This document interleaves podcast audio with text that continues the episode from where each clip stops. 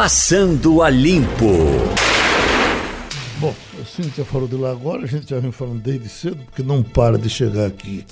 Reclamação. Frederico, por exemplo, está aqui, Estado Universitária. Estou há 45 minutos ao lado da UFPE, no trânsito, sem saber o que fazer da vida. Por favor, uh, faça pressão no governo para resolver esse inferno que está acontecendo aqui. Ainda vem Alessandro, ele é de Belo Jardim. Quando for possível, ah, nos dê notícias sobre a Transnordestina. A esperança é a última que morre. Daqui a pouco ver se Castilho tem. Tem. Não tem novidade? Olha aí, tá bom. O governador Paulo Câmara. O... Bom dia, Geraldo. Bom dia. Bom dia, ouvintes. Bom dia, Diogo. Bom dia, Igor. É, o governador tem uma reunião hoje à tarde com o presidente da Transnordestina em Brasília. É, há uma conversa marcada no sentido de saber o que é que, qual é a opinião da companhia a respeito do ramal de Pernambuco. O que está se desenhando, pelo que temos até agora, é uma pressão muito forte do Ceará para que primeiro a ferrovia chegue lá. Uhum. E há um entendimento do governo de Pernambuco que se ela chegar primeiro no Ceará, ela não chega em Suape. Hum. É então, como se fosse então mais ou menos uma queda de braço, né, Castilho? É para ver para onde braço, vai primeiro, né? É, embora o governo do Ceará tenha é, fixado posição muito forte, uma, uma, uma, articulação muito forte, até porque a sede da companhia lá, é, a ligação do dono da empresa, que é Benjamin Steinbrück, que é a ligação com o Ceará, e o percurso de construção da ferrovia é mais rápido pelo Ceará do que para Suape. O estágio de, do Ceará de avanço, né? de avanço aqui, por exemplo, aqui não tem nenhum projeto, nenhum projeto básico ainda. Uhum. Não tem nenhum caminho da Transnordestina. O Castilho, a, a, gente já vem em Arco Verde, né? Pronto, o problema é de Arco Verde para cá. é. Só tem até Arco Verde. Então, uhum. para cá não tem nada. E no Ceará eles têm outros planos. Mas vamos ver o que, é que vai ser. Seria, então, conversa. no caso, Castilho, mais barato o terminal do Ceará do que terminal daqui. É. É mais ou menos por também aí. Também né? nessa Porque... linha, e também o governo do Ceará tem uma articulação muito maior com o pessoal da Transnordestina. E agora, veja bem, essa conversa de, de Paulo Câmara, do governador Paulo Câmara hoje, vem numa linha que já vem tendo também o, o presidente da companhia com o governo Bolsonaro. O ministro da Infraestrutura vem tratando disso. E o que é que o Benjamin Steinbrück está pedindo? Isso, olha, com o dinheiro que a gente tem, não dá para terminar, vai ter que aumentar. Então a ferrovia teria que ser. O, Você o recorda dinheiro, quanto é que já está até hoje? Já, a ferrovia era para ser era para custar 7,5 bilhões.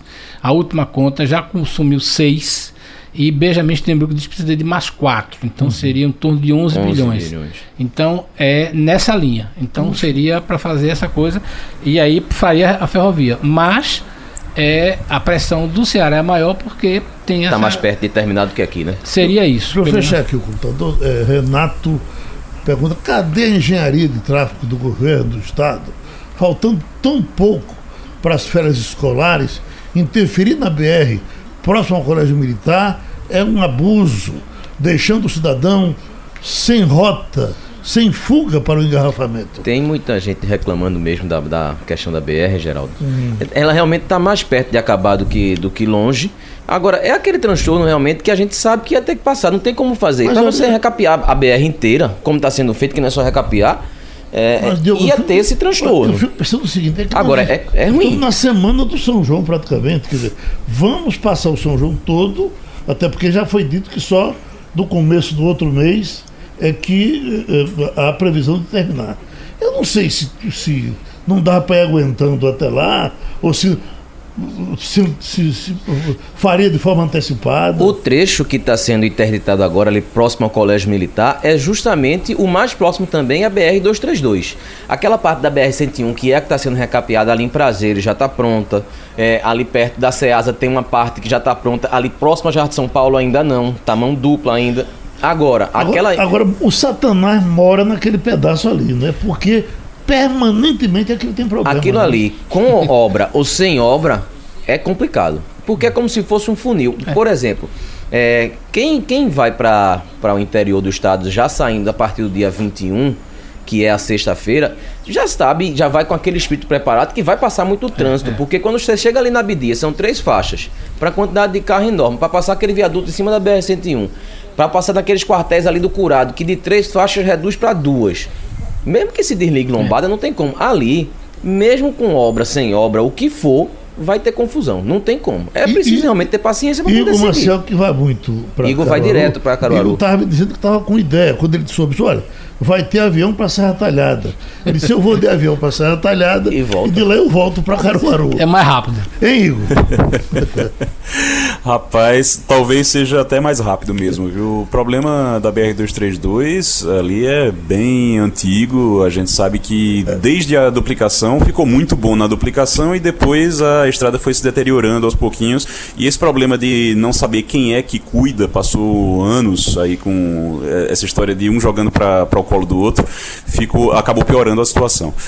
Agora, Mas essa, essa reclamação. Tá tudo em obras lá, vamos ver como é que vai Essa ficar. reclamação é com a obra da 101, que foi, que foi é. dada. Uh, que começou ontem à tarde. Aquele, aquele começo, aquela cabecinha ali, para você poder pegar a 232, né? Vai ser, vai ser Agora, complicado. no caso da, da 101, da 101 e eu acho que começou ontem à tarde, mas desde anteontem eu lembro que a gente estava observando aí no programa, aí no, no Balanço de Notícias à tarde, observando o trânsito através dos aplicativos e já mostrava um engarrafamento muito grande. Eu acho que já estavam montando alguma coisa por lá e o engarrafamento realmente era a, além do que já é normal, era bem atípico já. É porque na verdade você tem ali o entroncamento da, da, do vão, aliás, da via da rodovia normal com toda uma série de, de, de, de saídas e entradas que tem da cidade universitária, da, do, da conexão com a 101 com a BR-232 lá no Curado, a Caxangá é. e a Avenida Recife. Na verdade, a gente olha, a gente vê aquilo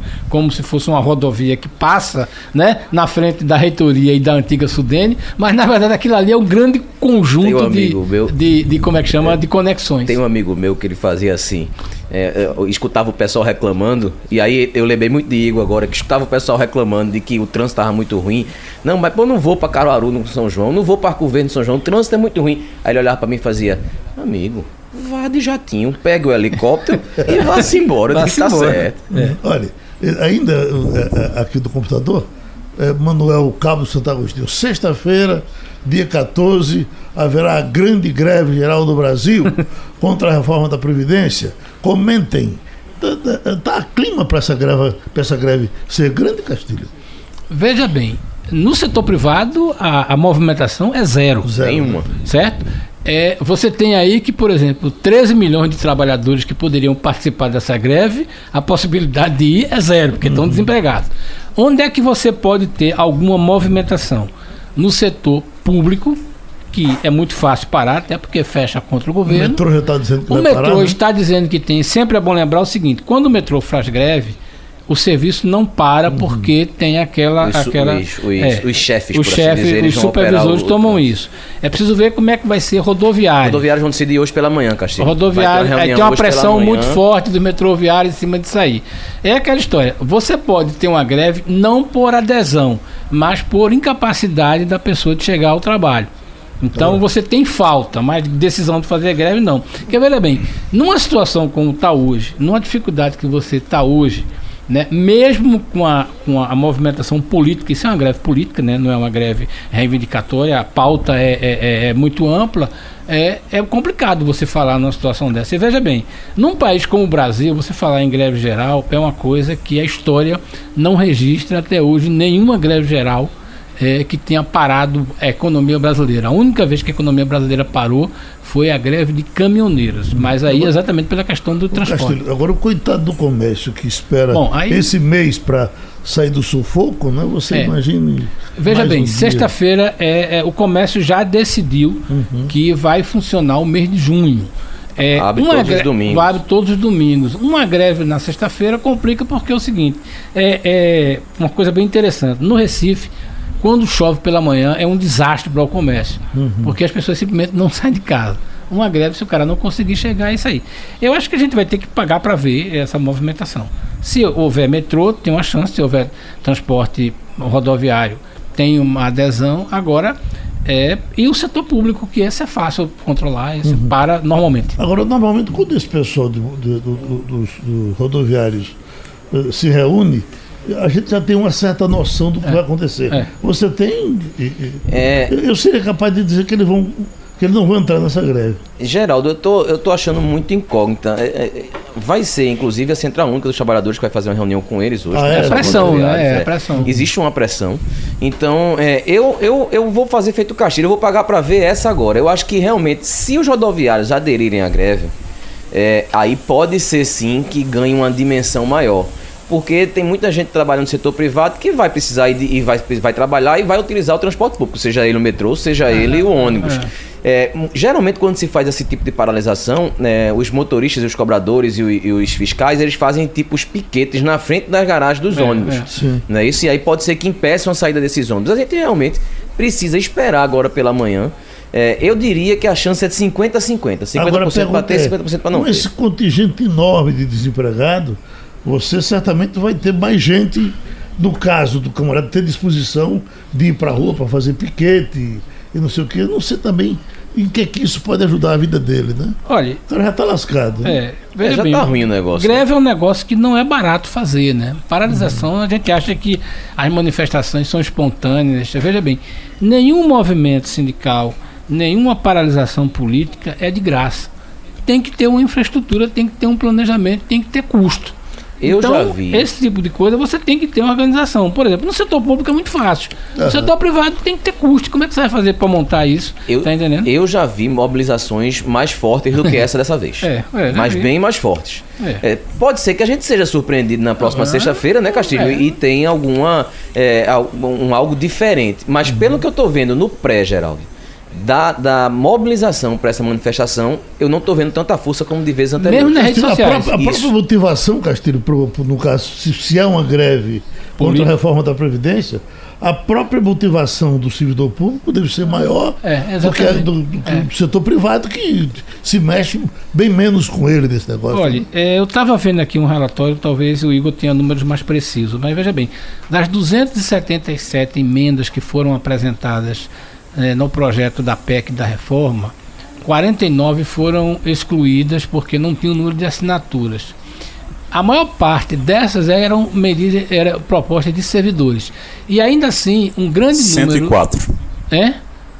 Veja 104. 104 das que foram apresentadas ou das que foram rejeitadas? Que teve 49. Das que foram apresentadas. Então veja bem, nessas 104 teve uma boa parte que foi registrada, né, que foi anulada, né, Igor? Porque não tinha assinatura uhum. completa. Então, veja bem. E curiosamente é o seguinte: vão na direção contrária da reforma. As emendas que foram propostas pelas entidades do setor público é no sentido de ampliar benefícios é, com a reforma. Então, a chance uhum. de ser aproveitado certamente vai ser muito difícil. E essa movimentação vai ser muito forte. Pelo menos é a motivação. E mostra também fazer. E mostra também, Castilho, o, a força que tem o lobby da, da desses sindicatos, associações, é. junto aos deputados, porque essas emendas foram apresentadas pelos deputados. Foi. Então, é, são é, é, pedidos dos, dessas associações, desses sindicatos de servidores públicos. Agora, uma coisa em relação a essa greve que a gente estava observando aqui, que eu estava observando, é que existe um indicativo de 71% dos caminhoneiros é, a gente sabe que é muito difícil avaliar isso porque os caminhoneiros não têm uma liderança organizada que possa definir, que a gente possa dizer, olha, realmente 70% dos caminhoneiros vão parar. Às vezes é 70% de um grupo, né? De, é, que às vezes é. não é nem tão representativo. Mas se os caminhoneiros pararem, aí seria um problema, né?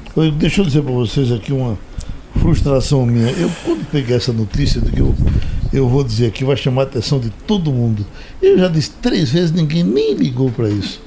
Aí eu tô. Essa manchete aqui que me assusta. A gente fez um debate aqui ontem sobre essas, essas mexidas que Bolsonaro quer fazer na, na lei do trânsito. Aí, eh, por conta disso, o Estadão trouxe uma matéria dizendo: soma de três infrações de trânsito, só três, nas estradas, em cima da questão da, da velocidade, gerou em 2018 para o governo 11 bilhões e 300 milhões de reais. Isso, segundo o Ministério da Infraestrutura, o valor decorre de cobranças de mais de 11 milhões de multas. Então, que coisa, né? Castilho estava dando há pouco aqui, essa transnordestina que é um, um, 11 bilhões um gato parindo um elefante, essa Transnordestina seria. Construída com isso aí. Depois de vai e vem 11 bilhões. É. Ainda tem um trocadilho aqui de 300 milhões de reais é. só de três tipos de multas. Eu, inclusive. Especifica aí qual é o tipo da multa, Geraldo? Deve ser excesso de velocidade. velocidade. É. Velocidade. Que é a mais infeliz, que é a que mais se infringe. Né? Nas estradas federais. É. Paizão desse tamanho, não é? é. Eu não, nem sei se quando o Bolsonaro partiu para dizer vamos. Ele sabia desse multas, número. Ele tinha esse número na cabeça. É. Esse tipo deve fazer falta, né? Faz. Veja bem, eu, infelizmente, infelizmente, pelo que a gente lê nesse noticiário, também tem um outro lado da, da, da moeda. Uhum. É, se pegasse 11,3 bilhões e carreasse diretamente para a melhoria do setor de transportes de estradas, a gente teria uma melhoria muito grande. O problema é que isso entra na conta única de prefeituras e do Estado e até da União certo? E fica diluído lá. Então, por exemplo, se você se houvesse uma determinação, uma, uma rubrica específica para pegar o dinheiro da multa e melhorasse na estrada, você tinha uma coisa. Segundo, essa, essa arrecadação aí tem que ser comparada com outra conta que é de despesa. Quanto uhum. se gasta para poder ficar com as pessoas que estão no hospital. É, porque veja bem. Seguro. É, é bem possível isso. que seja mais. Né? É, veja bem, se você for contar isso aí, então, por exemplo, tem uma coisa que eu acho um absurdo e falo isso não só na coluna impressa, como aqui na rádio, quando tem oportunidade. Eu sou a favor de multas muito altas, porque é onde bate a parte do ser humano que é o bolso. Quem contesta isso, eu sugiro uma visita aos três hospitais, certo? Ou então converse com pessoas que tiveram parentes é, vítimas de acidente de trânsito. Por exemplo, eu acho um absurdo Pernambuco ter que gastar 45% até 50% dos seus leitos com acidente de moto. O acidente de moto é o pior que tem, porque ele só bate nas dobradiças, né? Uhum. Então, quando não bate na cabeça, é nas dobradiças. E para consertar osso, você já debateu isso várias vezes aqui na rádio, custa caro, dá trabalho e leva tempo. Então, veja bem, essa continha daí, ela tem que ser conta, primeiro, quanto custa na despesa de saúde e segundo, quanto é que custa no, no INSS. Uhum. entendendo? Eu não tenho o um número aqui, mas veja bem, a quantidade de pessoas que o INSS foi obrigado a aposentar por invalidez permanente, agora eu estou falando de gente com 30 anos, uhum. gente com 25 anos que foi aposentado por invalidez permanente com a expectativa de 60, 70 anos. Então, essa conta daí, para mim, tem que ser levada do outro lado. O presidente, é, quando ele falou, para justificar inclusive essa história da da retirada do aumento dos pontos da carteira, desse negócio da cadeirinha e etc, de, das multas, para poder, é, segundo ele, terminar e acabar com essa fábrica de multa, ele bateu muito na tecla de que ele queria que o povo tem que ter educação, tá ok? Tem que ter é. educação aí. Vai ser feita alguma campanha é. educativa para esse pessoal ou não? Porque é, não se, é, se, Me parece o seguinte: eu vou fazer isso aqui agora para agradar o povo, porque tem muita gente que é contra essa questão de multa mesmo. Eu vou tirar isso aqui é, e vou fazer uma educação com o povo. Ok, qual é o plano de educação que se tem? Olha, e, não tem. E, aqui, e até parece o, que tem a, a dor do bolso, mas até parece que o brasileiro reage bem às campanhas educativas. Eu me reage, lembro reage. da campanha de Fernando Henrique para energia. Não teve de racionamento, né? O racionamento de energia. Foi uma campanha educativa e o povo vale até hoje. acompanhou, né? Sentiu que, que podia colaborar, colaborou e deu certo. Nessa questão do trânsito, é, eu acredito que você pode até fazer, Geraldo, uma questão educativa, mas eu acho que você tem que andar com as duas em é, paralelo. É. Você não pode simplesmente, ah, eu vou aumentar de 20 para 40 a quantidade de pontos e vou fazer somente a questão educativa. Vamos fazer um equilíbrio? Você pode até mais na frente, depois que você realmente começar a conscientizar a população de que ela está sendo educada, é, você pode começar a tentar mexer nessa regra que você tem de pontuação, de preço de multa, uma coisa ou outra. Mas você simplesmente fazer de uma forma muito abrupta, sem nenhum plano de educação, eu não vejo muito sentido. Estamos com o Dr. José Robalinho Cavalcante, ex-presidente da Associação Nacional dos Procuradores da República. Doutor Robalinho, eu queria é, entrar com o senhor é, logo nesse detalhe, antes que certamente muita gente vai, vai lhe perguntar muito mais, com relação à Lava Jato. O que se diz é que a Lava Jato levou agora um grande golpe com esses vazamentos do fim de semana, anunciados no fim de semana. E eu lhe pergunto, como é que está o trabalho da Lava Jato nesse momento? A gente tem escutado realmente falar menos de um De 1 a 10, nós estamos em 3, 4, 5, 8. Está na velocidade de sempre? Como é que está? Bom dia, Geraldo. Bom dia. Eu acho que, em termos de trabalho, estamos com 7 ou um 8 no mínimo. O trabalho está acontecendo normalmente. O que, o, o, o que você tem que compreender é que nós já estamos num período de maior amadurecimento, principalmente da Lava Jato em Curitiba, que foi atingida nessa semana. Ela já está num nível de amadurecimento das investigações que você não tem mais o mesmo número de operações de rua, mas isso não significa que não tenha processos e que não tenha trabalho sendo executado. Uhum. Então, não há uma diferença de ritmo. E quanto ao ataque que foi sofrido, só faço uma, uma, uma correção, uma pontuação do que você falou.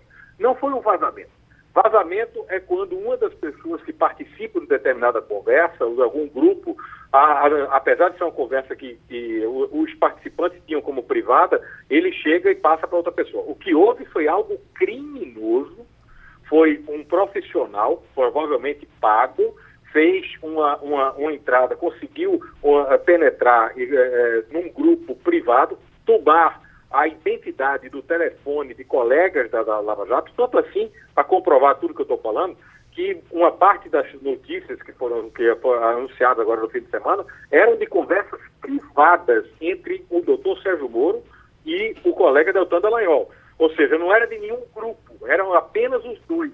Só pode ter sido obtido através de crime, não há nenhuma outra opção. Quando estão dizendo havia um conluio, havia um, um, um, uma, uma relação é, promíscua, a, a, palavra é exatamente essa. Havia pro, uma relação promíscua entre o juiz e os procuradores. Até que ponto eles estão errando? Bastante. Pelo menos, e, e com base no que saiu. Já... Oi? Acho que o senhor se mexeu aí. Não reforça essa, essa sua ideia. Sim. Tem, você tem, inclusive, ali, na, na, nas conversas que aparecem, situações em que o, o, o, então juiz Sérgio Moro, doutor Moro, reclama do Ministério Público por atitudes que o Ministério Público tomou para mostrar que não havia conluio nenhum. É absolutamente normal, ainda mais depois de uma operação complexa que levou, uh, uh, que está se levando anos de, de, sendo realizada, com conversas de parte a parte, você tenha entre o juiz e os procuradores responsáveis uma relação de cordialidade profissional. Não há ali, não aparece nenhuma uma situação que exceda isso que eu fiz a descrição. Doutor Dolinho, bom dia. Diogo Menezes falando. É, então, o, o senhor fala que existe essa possibilidade de haver esse diálogo e não há nada demais, não seria nada demais. Mas o senhor acredita que é, o Ministério Público ele precisa fazer uma, uma autocrítica. Isso acontece em todos os casos. Esse foi somente agora. É preciso fazer essa autocrítica ou não, para que essas atitudes que sejam tomadas, esses diálogos, sejam interpretados em algo como um excesso ou algo como um zelo muito maior. O que é que o senhor acha a respeito disso?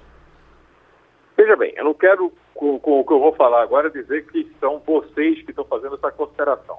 Mas eu quero lembrar o seguinte: muitos que estão fazendo essa consideração de que há um conluio, de que houve uma grande revelação, eles já tinham essa teoria de muito tempo, porque construíram como uma teoria de defesa, ou querem atacar e desacreditar a Lava Jato de muitos anos, e aproveitam um fato sem aprofundar a análise para fazer essa, essa observação. Até agora, eu não vi nada ali que chegue às raias do que está falando.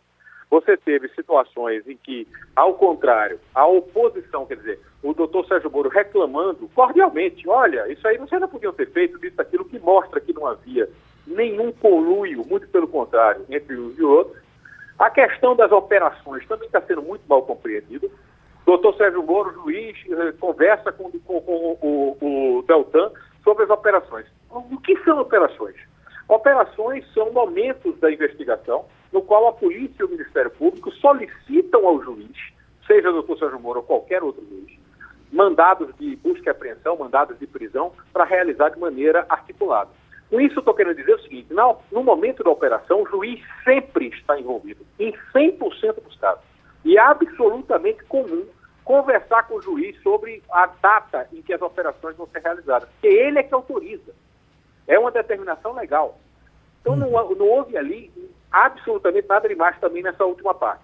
Quando tem a conversa do doutor Sérgio Moro com, com o Deltan sobre a matéria de testemunhas que está sendo colocado, é outro ponto que também está havendo um equívoco, ou no mínimo um exagero. Coloque-se no lugar do juiz Sérgio Moro ou de qualquer magistrado. Se o, o juiz recebe uma informação, veja bem, não está posto ali como ele recebeu essa informação, eu não tenho como saber, nem você. Mas o que está lá no diálogo, ele recebeu uma informação de uma pessoa que tem assuntos relevantes na investigação. Ele teria dois caminhos. O primeiro, ignorar, pura e simplesmente. O que não seria correto.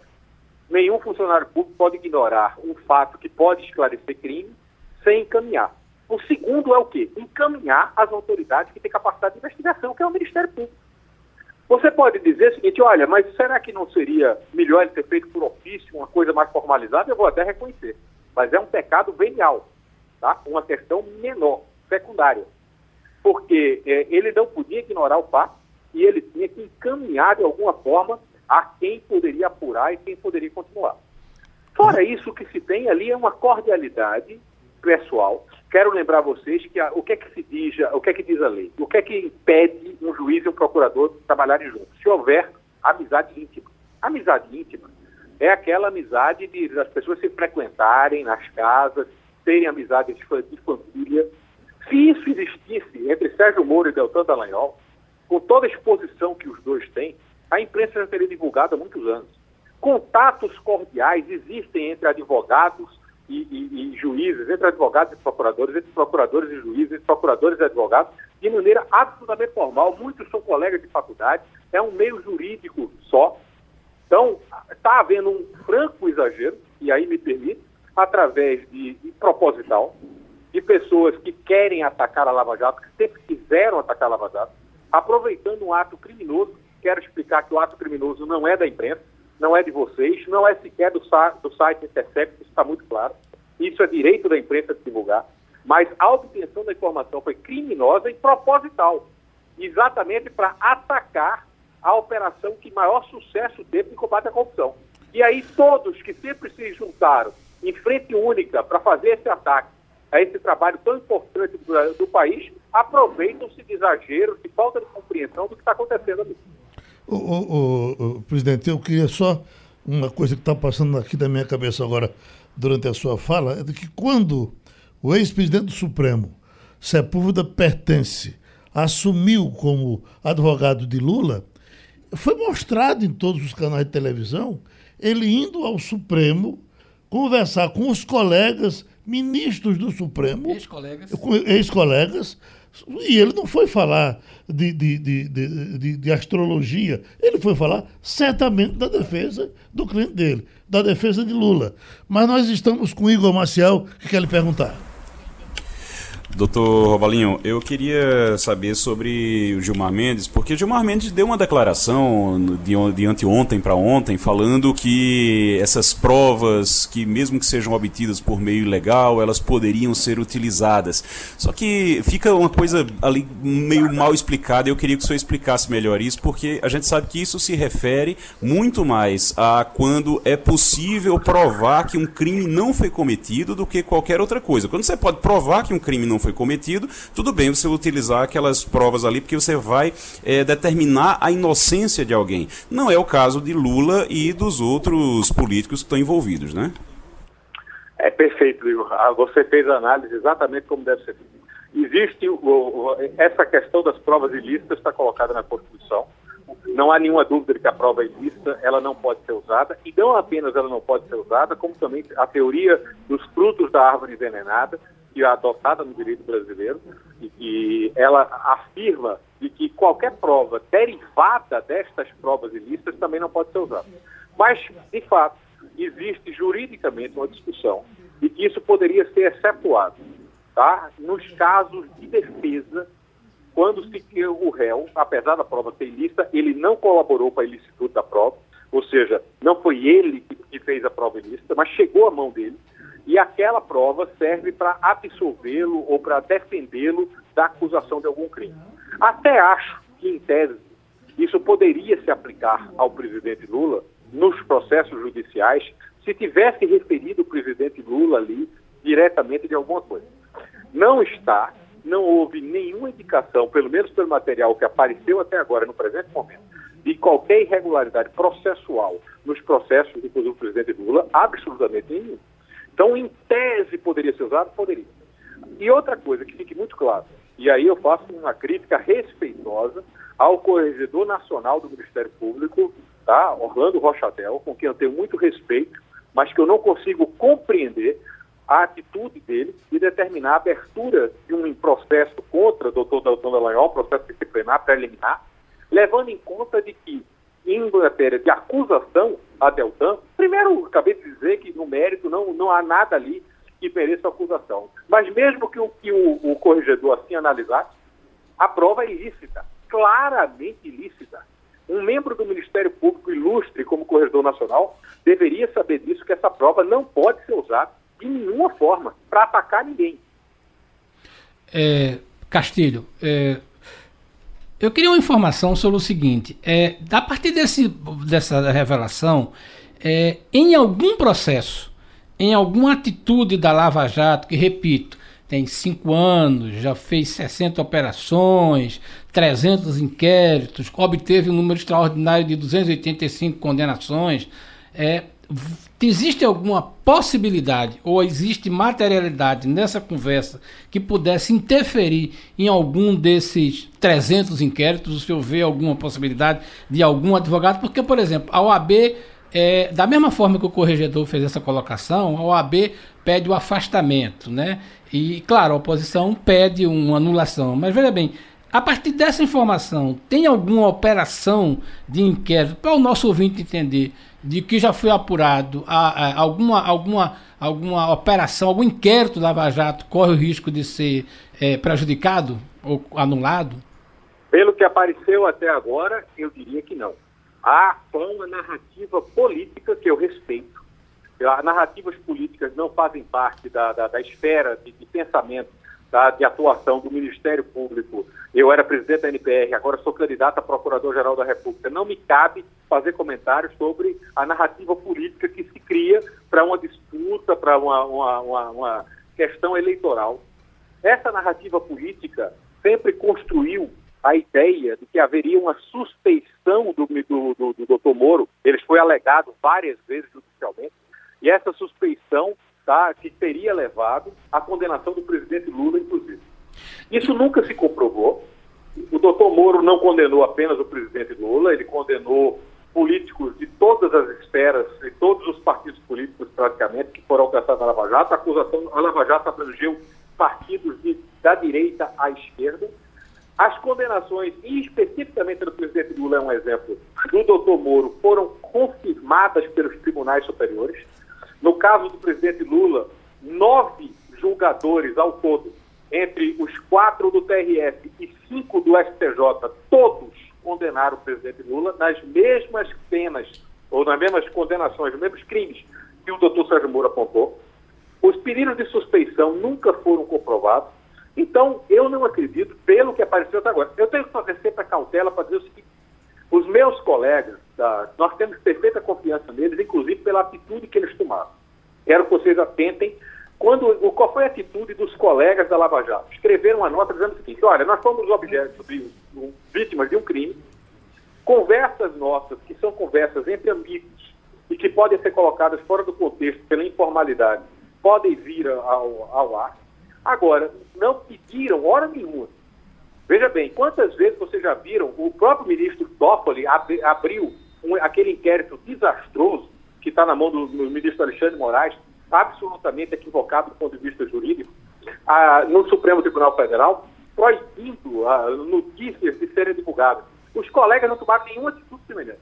Respeitaram a liberdade de imprensa, de informação, e disseram o seguinte, olha, a informação que vier nós estamos aqui para explicar. O Ministério Público não tem nada a esconder. Essa é uma atitude que confirma a confiança que o país e que nós temos dele. Só não posso afirmar 150%, porque eu não sei, como nenhum de nós sabe, exatamente que mais esse material vastíssimo que os jornalistas a, a, a, anunciam que tem. Mas a confiança é total na Lava Jato, na integridade dos colegas, inclusive pela atitude absolutamente aberta que eles, que eles tiveram. Só uma informação final, é, Geraldo. É, uhum. Isso interfere na eleição de vocês? Tem algum ruído? É, acha que, que esse comportamento pode não ser, por exemplo, dos outros candidatos, do, do, do, que, do que tem o senhor que é candidato? Tem algum, pode ser algum interferir no, na eleição da, da, da, da Procuradoria? É difícil, é difícil para mim, como candidato, fazer esse tipo de observação. Ontem eu fiz uma manifestação, não fui o único, mas ontem no debate, eu e o doutor Vladimir Aras fizemos manifestações muito firmes, nesse mesmo sentido que a gente está falando aqui, sobre a necessidade de pronunciamento da, do, do Procuradoria-Geral. É, outros colegas acompanharam em outros níveis, mas eu não acredito que tenha essa diferença na votação. Mas eu quero fazer uma referência. Não tenho como deixar de fazer. A Procuradora-Geral, semana passada, anunciou de maneira clara o que já sabíamos pela movimentação dela, de que ela, infelizmente, contrariando a, a sua própria biografia, contrariando a sua história e a história da casa, se coloca como candidata fora da lista. Por que, é que eu estou falando de doutora Raquel agora? Porque eu tenho que dizer que saltou aos olhos de nós todos o silêncio da Procuradora-Geral. Há 48 horas, vocês estão me perguntando aqui, e todos os jornais, todas as manchetes são sobre o Ministério Público Federal. Colegas sofreram um ataque criminoso e até ontem à noite não havia nenhum pronunciamento da Procuradora-Geral. Ontem houve um, que eu do doutor Luciano Maia, vice-procurador-geral, no sentido correto, de que o crime tem que ser apurado, que as provas ilícitas não podem ser usadas. Corretíssimo, doutor Luciano, mas de qualquer jeito, foi do doutor Luciano. Do doutora Raquel Dodge não se ouviu a voz ainda para falar no assunto. E um procurador-geral, numa situação como essa de crise para o país, envolvendo sua própria instituição, deveria ser o primeiro a falar, o primeiro a se apresentar, a esclarecer a população o que está acontecendo, defender a ordem jurídica e defender a sua instituição. Então, eu lamento, infelizmente, ter que vir a público e dizer que uh, o que tem de impacto interno é uma decepção grande com a omissão, até agora, pelo menos de uma defesa pública da, da situação por parte da Procuradora-Geral da República. Doutor José Robalinho, eu sei que o senhor está em trânsito, nos fez a gentileza de colaborar com o programa. Muito obrigado. E a gente segue aqui com o Passando a Limpo. O Jornal do Comércio traz hoje duas ou três páginas com relação a Lava Jato tem coisas curiosas, tem, números Tem números bem, bem robustos. O Castilho começou a dizer pra, alguns pra aqui. Mim, para mim, o, o, número que mais me alarma desde o começo é saber, o Delanhol estava declarando isso, que já conseguiram de volta 13 bilhões de reais. De voltas, foi devolvido. É. Se alguém por aí pode pensar que ninguém roubou, é de se perguntar, e roubou-se quem para pegar esse dinheiro de volta? É, porque esse dinheiro voltou aos cofres voltou. Voltou. E, é. e, não voltou todo, né? Voltou não, ainda um tem. É uma parte. Voltou ainda um tem mais que não voltou ainda. Uhum. Mas o que é que ele chama atenção? Olha, Geraldo, os números da Lava Jato, você falou dos 13 bilhões de reais. É, que foram recuperados, são cinco anos de operação, 60 fases realizadas, 300 inquéritos já foram instaurados no STF, 285 condenações, essas condenações elas somam juntas 3.093 anos de condenações. Tem 12 acordos de leniência firmados pelo Ministério Público. Tem 540, 548 pedidos de cooperação internacional feitos pelos procuradores. E tem réus importantes que foram presos. Tem muita gente que lembra somente do ex-presidente Lula que está preso é, no âmbito da Lava Jato. Mas a gente tem também Eduardo Cunha, ex-deputado do PMDB. A gente tem Marcelo Debrecht, empresário. A gente tem Alberto Youssef, doleiro. Nestor Severo, que foi executivo da Petrobras. Azeredo está preso. Azeredo. João ah, Vacari Neto. Mais de um ano. João Vacari Neto. A gente tem Sérgio Cunha Mendes. Antônio Palocci. Uhum. Todos eles é. são é, famosos é. que foram que caíram na Operação Lava Jato. O Jornal do Comércio traz hoje uma matéria exatamente mostrando sobre mostrando isso. A Lava Jato tem números, tem uma arte aqui que são os números que mostram. É. Não tem como, né, Castilho? É. E mostrando todo o desenrolar desses cinco anos de, de, de, de Lava Jato. O que foi que aconteceu nesses cinco anos? Quanto voltou para os cofres públicos? E como foi feita a investigação para se chegar nesses números tão robustos? Eu queria, eu queria colocar mais números para que o nosso ouvinte tivesse uma ideia do que é que essa Lava Jato foi capaz de identificar e por que o país chegou aonde está hoje é, por conta das pessoas que comandaram esse, esse processo de corrupção que tomou conta do setor público é, é, brasileiro em nível de, de, de federal. É sempre bom lembrar. Tem até reflexo internacional. Veja né, bem, é, essa coisa. Chegou no Peru, é, chegou na Colômbia. É uma coisa que nos constrange muito. Uhum. O Brasil exportou Exato. modelos de corrupção. corrupção. Isso é uma coisa. Mas tem uma coisa que é sempre bom ter presente. Nós falamos muito aqui que o Brasil hoje perdeu 13 milhões de empregos.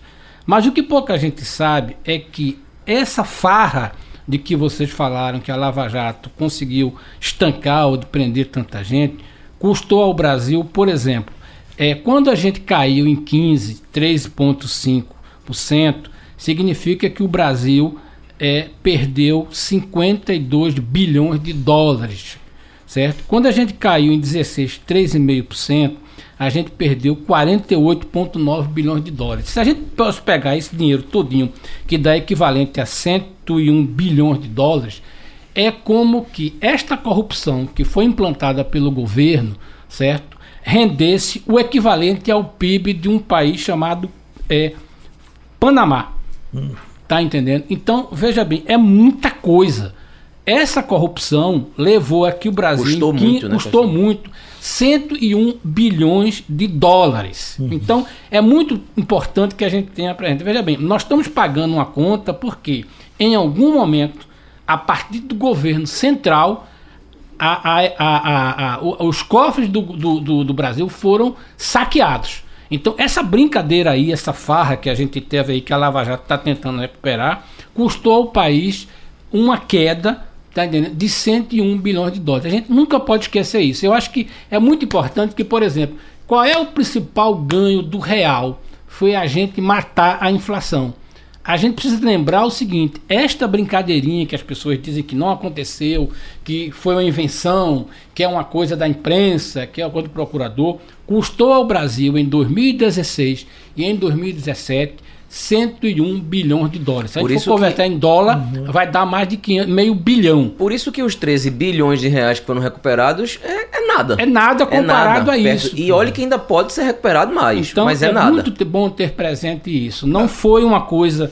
Não existe essa história de que não aconteceu, foi uma operação orquestrada. Não. Houve um assalto aos cofres da nação brasileira e essa coisa está aprovada aí por tanta gente porque afinal de contas você não ia montar 300 inquéritos e obter 280 condenações é, por uma conversa do WhatsApp. O, o, o Igor, na, pelo que diz é, é, Zé Robalinho, que é, evidentemente, a gente sabe que isso acontece, você tem um montão de coisa ainda que está lá no arquivo e o pessoal vai puxando. Vai puxando. Vai puxando, vai puxando. Então, essa corrente eh, vai continuar rodando.